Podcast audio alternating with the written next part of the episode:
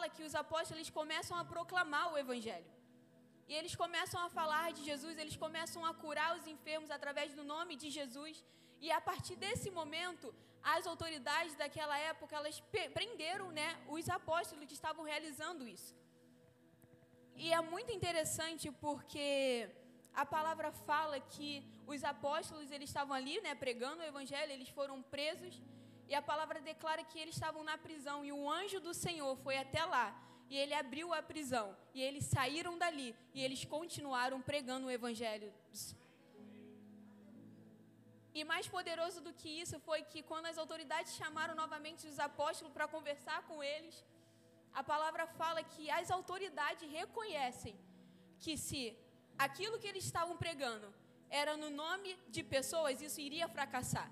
Mas se eles, é, se de fato eles estavam pregando no nome de Jesus, né, no nome de um Deus vivo e poderoso, não adianta eles fazerem nada como autoridade, porque não iria parar.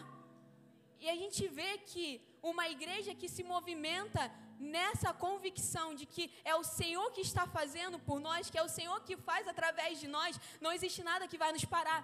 Não existe nada, absolutamente nada que vai nos deter. Por isso que nós precisamos ser uma igreja guiada pelo Espírito Santo.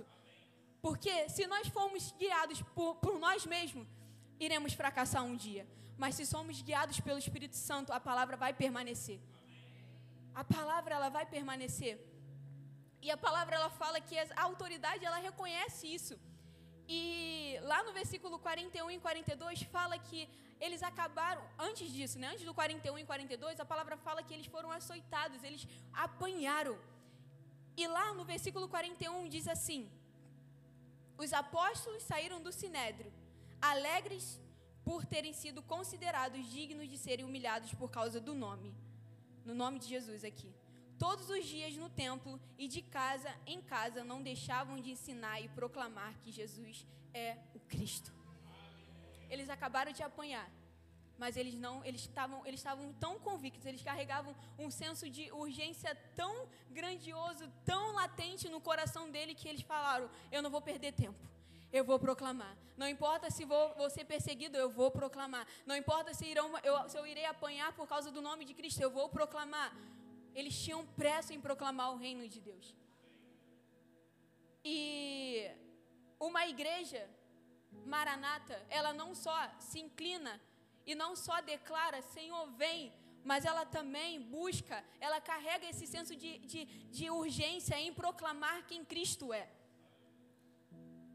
E ela não só carrega esse senso de urgência, como ela se levanta, ela, ela busca incessantemente para levantar uma noiva apaixonada por Cristo. Isso fala de geração, isso fala de legado. Então nós não só temos a responsabilidade de buscar ao Senhor, de ter intimidade com o Senhor, de conhecer o Senhor, como nós também temos a responsabilidade de ensinar outros a conhecerem a Jesus. E é sobre isso que eu quero falar nessa noite, amém? E como eu falei lá em Atos capítulo 2, do versículo 4 ao 40, fala sobre uma multidão que se arrepende quando Pedro ele faz, né, ele prega a palavra do Senhor. E eu acho tão incrível que a palavra ela declara que Pedro ele ele fala sobre o nome de Jesus, fala que Jesus ele estava ele tá vivo, né? Ele estava vivo. E lá no finalzinho a palavra fala que Pedro ele fala sobre a profecia de Joel. E nessa profecia a palavra diz que Jesus ele iria voltar. Então, é, para comigo um, um minuto e, e, perceba algo muito interessante. Os discípulos, eles tinham acabado de ter contato com Jesus, amém? Eles acabaram de, de ser discipulados por Jesus. E eles, é, Jesus ele visitou os discípulos outras vezes quando ele ressuscitou. E eles tinham acabado de receber a mensagem e eles já tinham acabado de receber uma ordem de Jesus, que era ir por todo mundo e pregar o evangelho a toda criatura. E os discípulos, eles acabaram de receber essa ordem de Jesus. Mas também eles sabiam que Jesus ele iria voltar. Eles poderiam muito bem sentar no, na, na, salvação deles e ficar parado e, e falar, ok, é, Jesus, ele falou que vai voltar, mas provavelmente ele não vai voltar agora, porque ele acabou de, de ressuscitar, ele teve um tempo aqui com a gente e talvez ele não vá ressuscitar agora, então tudo bem, eu vou ficar sentado aqui, eu vou sentar na minha salvação e ok, tudo bem. Mas não, o posicionamento deles foram diferente. Eles tinham acabado de ter contato com Jesus, mas no coração dele clamava Maranata. Eles tinham acabado de ter um contato com Jesus, um relacionamento com Jesus, e o coração deles queimavam por proclamar o Evangelho. Então perceba que não é, não é questão de tempo, é uma questão de urgência. Eu sou tão apaixonado por Jesus, eu clamo diariamente por Jesus para que Jesus volte, que eu não quero que o meu irmão se perca, que eu não quero que os meus parentes se percam que eu não quero que os meus amigos se percam, então eu vou proclamar até o fim. Eu vou deixar um legado, sim, aqui nessa geração. Até que Jesus volte, eu vou declarar o reino dele. Eu vou proclamar o nome dele. E, é, e os discípulos, eles carregavam isso. E eu quero deixar uma pergunta para vocês. Sabendo disso, será que esse senso de urgência em proclamar é tão latente em nossos corações quanto a disposição que Cristo tem em salvar as pessoas? Será que, que da mesma forma que Jesus ele ele está é, é, tão louco em, em, salvar os perdidos, será que isso também é, nos, nos, coloca numa posição onde nós queremos é, proclamar o reino de Deus? Será que o, o proclamar Cristo é tão latente em nossos corações? Será de fato que, que isso queima no nosso coração?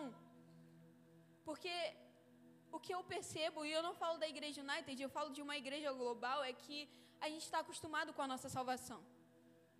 Nós estamos acostumados. Ah, eu fui salvo, tudo bem. Agora eu vou usufruir, usufruir do, perdão, do que é, Jesus ele conquistou para mim na cruz. Eu vou provar daquilo que Jesus ele conquistou na minha da cruz por mim e tá tudo bem. E ok, deixa que o missionário ele proclame o evangelho. Deixa que a pessoa que foi chamada para isso, para que, que faça isso, que proclame o evangelho a toda criatura, sendo que a palavra fala que Jesus ele deu uma ordem para os discípulos dele. E nós fazemos parte disso. Nós somos discípulos de Jesus. Então, se a palavra fala ide por todo mundo e pregar o evangelho, isso precisa arder no nosso coração e nós precisamos fazer isso todos os dias. Quando eu vou para a padaria, meu Deus, eu preciso parar alguém e falar de Jesus para essa pessoa. Quando eu vou ao mercado, nosso Senhor, me, me, me ajuda, me mostra a pessoa que o Senhor quer que eu fale do seu amor. Se eu estou com os meus amigos que não conhecem a Cristo, o Senhor Jesus me deu uma palavra para que eu fale para Ele, para que Ele te conheça, para que Ele veja Cristo em mim, porque a palavra diz que Cristo em nós é esperança para esse mundo. E se o mundo está perdido, é porque eles não estão vendo esperança em nós. E é necessário um posicionamento nosso, amém? E como eu falei, essa precisa ser uma pergunta diária. Nos nossos nós precisamos fazer essa pergunta diariamente. Que é: será que esse senso de urgência em proclamar é tão latente em nossos corações quanto a disposição de Cristo, que Cristo tem em nos salvar? Falado comigo, Tainara, você não pode mais perder seu tempo. Acabou o tempo disso. Você não pode perder o tempo, seu tempo mais. Existe algo que precisa ser feito. Existe uma responsabilidade que foi dada a você. E como filha, você precisa fazer algo. E o primeiro ponto dessa mensagem é que a igreja do fim, ela não perde tempo. A igreja do fim, ela tem pressa em proclamar e preparar a noiva para o fim. Ela não anda distraída, mas atenta, pois a predisposição do seu coração é entregar tudo que o Senhor tem derramado nela. E quando eu falo que a igreja ela não pode perder tempo, não significa que a igreja ela precisa ser desleixada. Não é fazer tudo de qualquer jeito. Não é correr e fazer tudo de qualquer jeito, não. É entender que toda oportunidade que foi dada a mim, eu não vou perder nenhuma dela. Eu vou fazer com excelência, eu vou fazer com temor, eu vou fazer com zelo, eu vou fazer porque eu amo o Senhor. E eu falei aqui com vocês, os, os apóstolos, eles não perderam o tempo deles. Eles acabaram de apanhar, eles poderiam muito bem ter acabado de apanhar e, ok, eu vou, vou melhorar aqui, né? Acabei de apanhar, vou, vou me recuperar. E depois eu, come, depois eu continuo a anunciar a obra de Cristo. Deixa eu me recuperar, pô, acabei, acabei de apanhar agora pelas autoridades, se eles me verem de novo, vão me bater de novo. Eu não vou correr esse risco novamente, não. Não. Eles continuaram. Eles foram fiéis. Eles proclamaram. Eles não só proclamavam, né? Mas eles também ensinavam. E existe uma diferença entre você proclamar e você ensinar. Ensinar leva tempo. Ensinar leva também tempo e dedicação. Proclamar, eu posso chegar para uma, uma pessoa aqui, é, eu posso chegar para a Stephanie e falar: olha, Jesus, ele, ele quer te salvar, Stephanie. Existe graça, existe favor de Deus sobre você, existe perdão de Deus sobre a sua vida. E Jesus, ele está voltando. Arrependa-se, Stephanie. É chegado o reino de Deus. Jesus, ele veio, ele, ele morreu por você, ele ressuscitou. Estou proclamando o reino de Deus para ela. Ensinar é você tomar tempo com, com, com a pessoa e falar: Stephanie, senta aqui. Deixa eu te ensinar os atributos de Deus. Deixa eu te ensinar o sermão do monte. Deixa eu te ensinar como Jesus se movimenta, como o Espírito se movimenta. Como a palavra fala sobre, o que a palavra fala sobre o Espírito Santo. O que a palavra fala sobre Jesus. O que a palavra fala quando você passa por dores, por momentos de tribulação. Deixa eu te ensinar aqui. Senta aqui comigo. Isso é ensino. E eles estavam ali com a vida deles e eles simplesmente dedicaram a vida deles para o Evangelho. Na verdade, eles nem, nem, nem consideravam que eles tinham uma própria vida, porque a vida deles mesmos eles tinham entregue para Jesus. E é esse nosso coração, esse deve ser o nosso coração. Queridos, chegamos num tempo onde a nossa vida ela não é mais guiada por nós mesmos. Nós perdemos a nossa vida por Cristo. Na verdade, nós ganhamos a nossa vida por causa de Cristo. Então, quem conduz a nossa vida é Jesus. Quem conduz o nosso ministério é Cristo. Quem conduz a nossa casa é Cristo. Enquanto eu sirvo a, o, o Senhor, a obra de Cristo, a obra dele, ele está cuidando da minha casa. Então não vou me preocupar, porque a vida que eu tenho não é minha, é de Cristo. E aqueles homens, eles estavam vivendo nesse lugar, andando nesse lugar, porque eles entregaram a vida deles para Cristo. E eu não sei se vocês estavam aqui, os visitantes não estavam aqui, mas teve um domingo onde é, a pastora ali, ela veio aqui e ela teve uma visão. E a visão que ela teve é, foi a respeito né, da volta de Cristo. Ele, ela falou sobre também. Não, na verdade não foi isso, não. Foi, ela teve uma visão onde é, Jesus ele passeava no meio da igreja. Né? O Espírito Santo ele passeava no meio da igreja e ele entregava a ferramenta para a igreja. Né? E nesse mesmo dia, enquanto o pastor Rafa pregava, antes da pastora Lia subir aqui, o Senhor ele me deu uma frase. E eu já estava já com essa palavra já há muito tempo no meu coração. É, eu já sabia que, que eu, eu, eu tinha me disponibilizado né, para pregar. E eu já sabia que eu iria pregar a respeito disso. E o Senhor, durante a palavra do pastor Rafa, o Senhor colocou uma palavra no meu coração, uma frase no meu coração. E isso é uma, algo que o Senhor tem falado comigo todos os dias. Que é, enquanto minha boca declara Maranata, meus pés anunciam as boas novas. Enquanto a minha boca declara Maranata, os meus pés anunciam as boas novas. Isso significa que nós não iremos mais perder o nosso tempo. Que não existe desculpa. Que não existe desculpa. Que não existe desculpa no sentido de, ah, eu estou declarando Maranata, eu estou declarando Senhor vem, ora vem Senhor Jesus, ora vem Senhor Jesus, mas é, não existe só a desculpa de só declarar isso.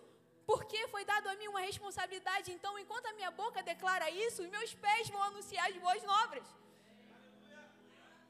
Enquanto eu declarar isso diariamente, porque a noiva de Cristo deseja que ele venha. Nós desejamos que Jesus venha. A igreja do fim deseja que ele venha.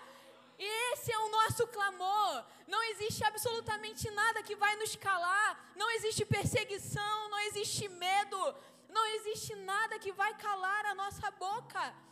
Essa é a nossa declaração de fato. Mas enquanto isso, nossos pés anunciam as boas obras, anunciam as boas novas de Cristo.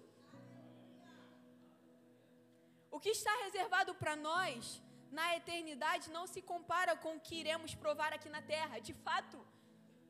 Nada, nada se compara. Por isso a igreja de Cristo clama por Maranata. Porque nós sabemos que a nossa vida ela não se resume naquilo no, no que é terreno. Os nossos olhos estão no que é eterno. E é por isso que nós declaramos diariamente, Senhor, vem. Maranata, ora vem, Senhor Jesus. Só que nós não podemos deix... nós, não, só que nós não podemos ser egoístas e negligentes com aquilo que o Senhor nos deu.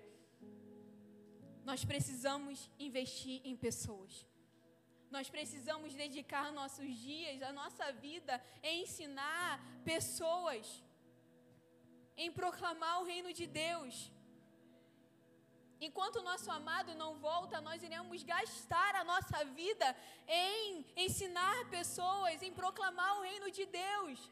A igreja do fim carrega essa visão de que pessoas estão perdidas e, e nós temos a responsabilidade de mostrar para elas que existe salvação, que existe vida em Jesus, que existe uma verdadeira liberdade em Cristo.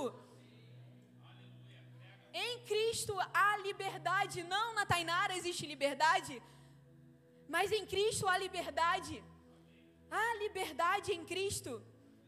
E existe uma geração que, que, que anseia por isso. Que anseia por isso, que está faminta por isso. E nós não podemos mais perder o nosso tempo.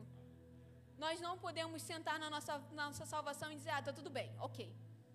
Eu vou agora dedicar minha vida para o meu trabalho, eu vou dedicar minha vida pra, pra, em, em ter um melhor diploma, em ter o meu melhor salário. E eu não estou falando que é, não é lícito, não estou falando que não é lícito você trabalhar, de você, de você ter, ter uma formação. Eu não estou dizendo isso, igreja. Entenda muito bem o que eu quero dizer para você. E o que o Senhor quer falar com você, não a Tainara, mas o que o Senhor quer falar com você. Mas nós não podemos mais perder tempo de olhar, ficar com os olhos no que é terreno. Gente, isso aqui passa. A sua boa profissão vai passar. O seu diploma maravilhoso vai passar. O emprego que você tem hoje vai passar. O carro muito bom que você tem hoje ou você sonha ter vai acabar. A casa linda que você está construindo, eu não estou falando que você não precisa ter isso, ou que você busca ou sonha em ter, ela vai perecer, ela vai acabar. Mas o que é eterno vai permanecer. A palavra do Senhor, ela permanece. O reino de Deus, ele permanece. De geração em geração, ele permanece. Ele permanece. E um outro exemplo na palavra do Senhor é que é de, da vida de Paulo. Paulo, durante o momento da vida dele, ele dedicou é, a vida dele, né, é, ensinando as igrejas a permanecer em Cristo, a viver, é, é, a ter fervor no Espírito. E a última recomendação que Paulo te, de, deu né, a Timóteo, por exemplo, lá em 2 Timóteo 4, do 1 a 8, foi, ele falou para Timóteo, Timóteo, é, pregue a palavra em tempo e fora de tempo. Não, pregue a palavra, esteja preparado em tempo e fora de tempo. E ele começa, a, a últimas recomendações que o apóstolo Paulo traz a Timóteo é essa: é, olha, ensine, gaste sua vida, seu ministério. Na verdade, é, é ganhe seu ministério ensinando e dedicando a sua vida em, em ensinar pessoas.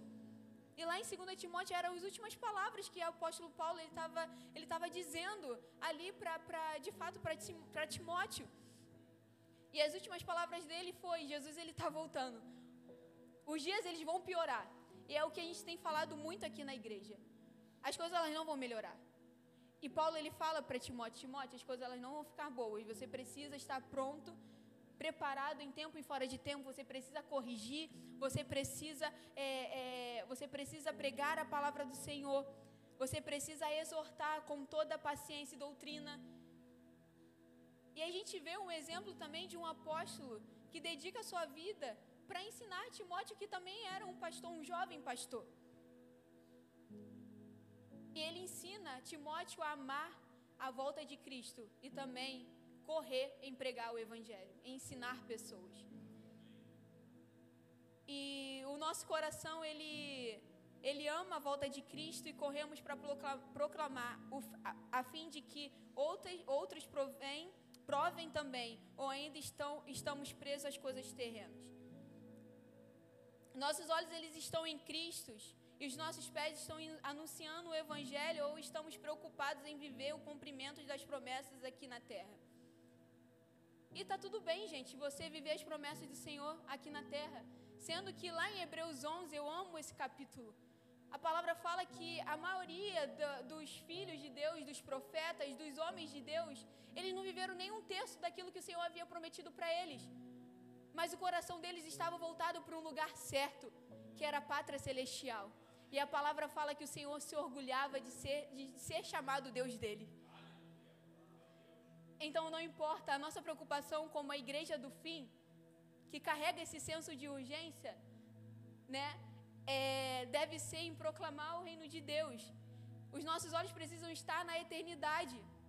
Se você vai viver as, as promessas que o Senhor realizou aqui na terra para a sua vida, amém. Se você vai realizar, ok, tudo bem.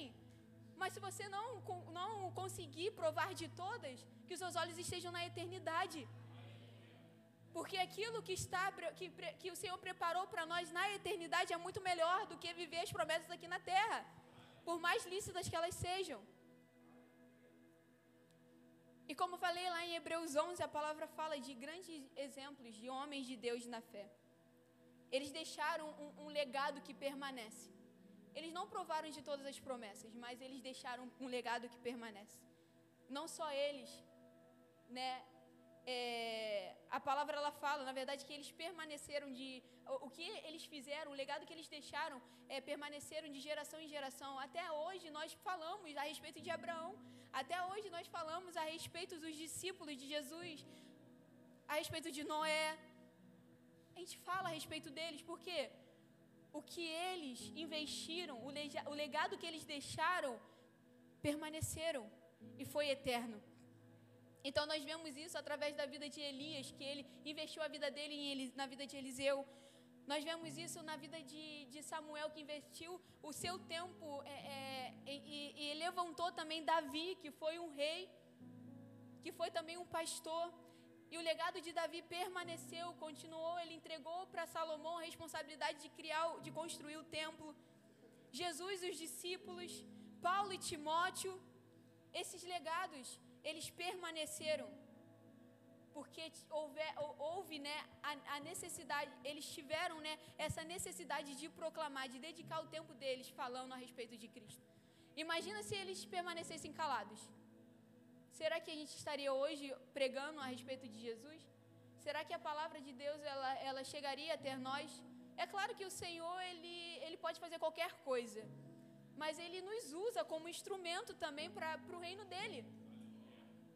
E continuou isso através da vida dos discípulos. Hoje temos muitas pessoas que conhecem a Cristo por causa de 12, de 12 pessoas que, que estavam dispostos a proclamar esse reino, que dedicaram a vida dele toda abriram mão da vida dele, abriram mão até mesmo de trabalho, de, de, de família, de casa, do conforto dele para proclamar o reino de Deus. E às vezes a gente não abre mão de estar é, é, é, em algum lugar para estar proclamando o reino de Deus, de estar na casa do Senhor, de estar servindo.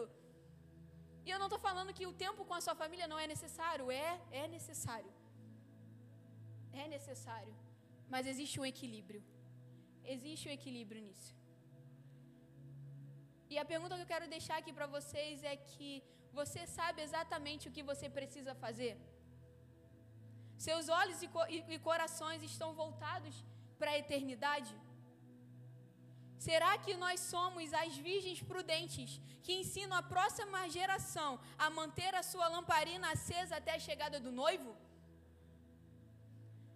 Será que estamos ensinando a próxima geração a não negociar e compartilhar o seu óleo com as imprudentes? A palavra fala que cinco, existiam dez virgens, as prudentes e as imprudentes. E as imprudentes, elas chegam até as prudentes e falam, compartilhe do seu óleo comigo. E ela fala, não, não, eu não posso. Elas não foram negligentes, elas não, não, não se trata de egoísmo, elas não estavam negociando algo que era responsabilidade dela guardar e manter. E será que nós estamos é, dedicando a nossa vida para ensinar pessoas a não negociar o óleo e a manter as lamparinas acesas? Você pode, você pode ter essa ciência, né? essa convicção, ah, minha, minha lamparina ela precisa manter, se manter acesa. Eu vou guardar, eu vou reservar o meu óleo. Eu vou buscar para isso, para manter isso, para permanecer isso. Mas será que o seu irmão do teu lado, ele, ele tem essa, é, é, ele, ele entende isso? Será que o seu irmão do seu lado, a pessoa que você tem contato todos os dias, de segunda a sexta, ele, eles sabem disso, que precisa manter, guardar o óleo dele e manter a lamparina dele acesa até a volta de Cristo?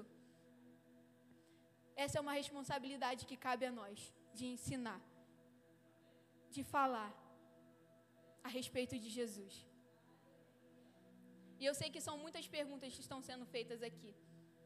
De fato, o senso de urgência, ele precisa queimar em nossos corações, pois somente assim teremos a pressa em proclamar até que ele venha. Mas para que isso seja real e latente em nós, nós precisamos de algumas coisas, de algumas ferramentas. E eu vou dar aqui três pontos, pequenos pontos, para que você consiga viver nesse lugar, para que isso arda no seu coração, para que essas perguntas elas sejam respondidas e para que esse senso de urgência ele permaneça latente e seja real no seu coração. Você precisa de paixão pela presença. Lá em Salmos 84, versículo 10 diz assim: Pois um dia em teus átrios vale mais do que mil em qualquer outro lugar. Estar reconstado à porta da casa do meu Deus é melhor do que morar nas tendas mais ricas dos ímpios. Paixão pela presença. Isso faz com que esse senso de urgência seja latente no nosso coração. Nós estamos apaixonados pela presença. Não existe nada que, que, que possa é, se igualar ou algo que possa trocar é, esse amor que eu tenho pela presença do Senhor. Esse amor que eu tenho por Jesus. É paixão pela presença. Paixão em habitar na presença. E o outro ponto é fervor no espírito. Para que isso seja latente em meu coração, eu preciso ter fervor no espírito. Romanos 12, versículo 11 diz: Não, se, não sejais vagarosos no cuidado, sejam sede fervorosos no espírito, servindo ao Senhor. Fervor no espírito.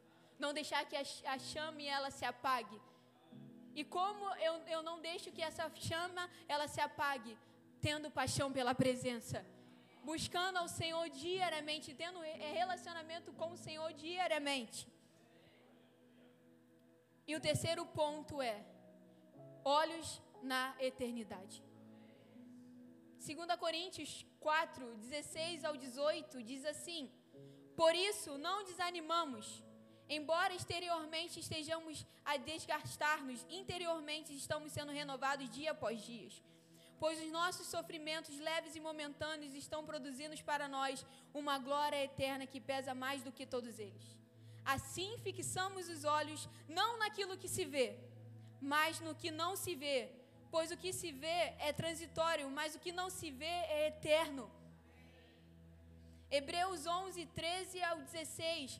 Todos esses viveram pela fé e morreram sem receber o que tinha sido prometido Viram-no de longe e de longe soldaram, reconhecendo que eram estrangeiros e peregrinos na terra. Os que assim falam mostram que estão buscando uma pátria. Se estivesse pensando naquela de onde saíram, está falando de algo terreno, teriam a oportunidade de voltar. Em vez disso, esperavam eles uma pátria melhor, isto é, a pátria celestial. Por essa razão, Deus não se envergonha de ser chamado Deus dele e lhes preparou uma nova cidade, uma cidade Os olhos deles não estavam naquilo que é terreno, eles não estavam preocupados em ter um bom emprego, em ter um nome reconhecido aqui na terra.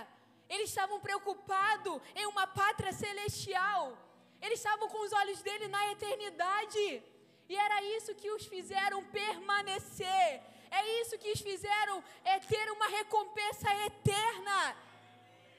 Eles se manteram fiel até a morte, porque os olhos deles não estavam naquilo que era terreno, mas no que era eterno.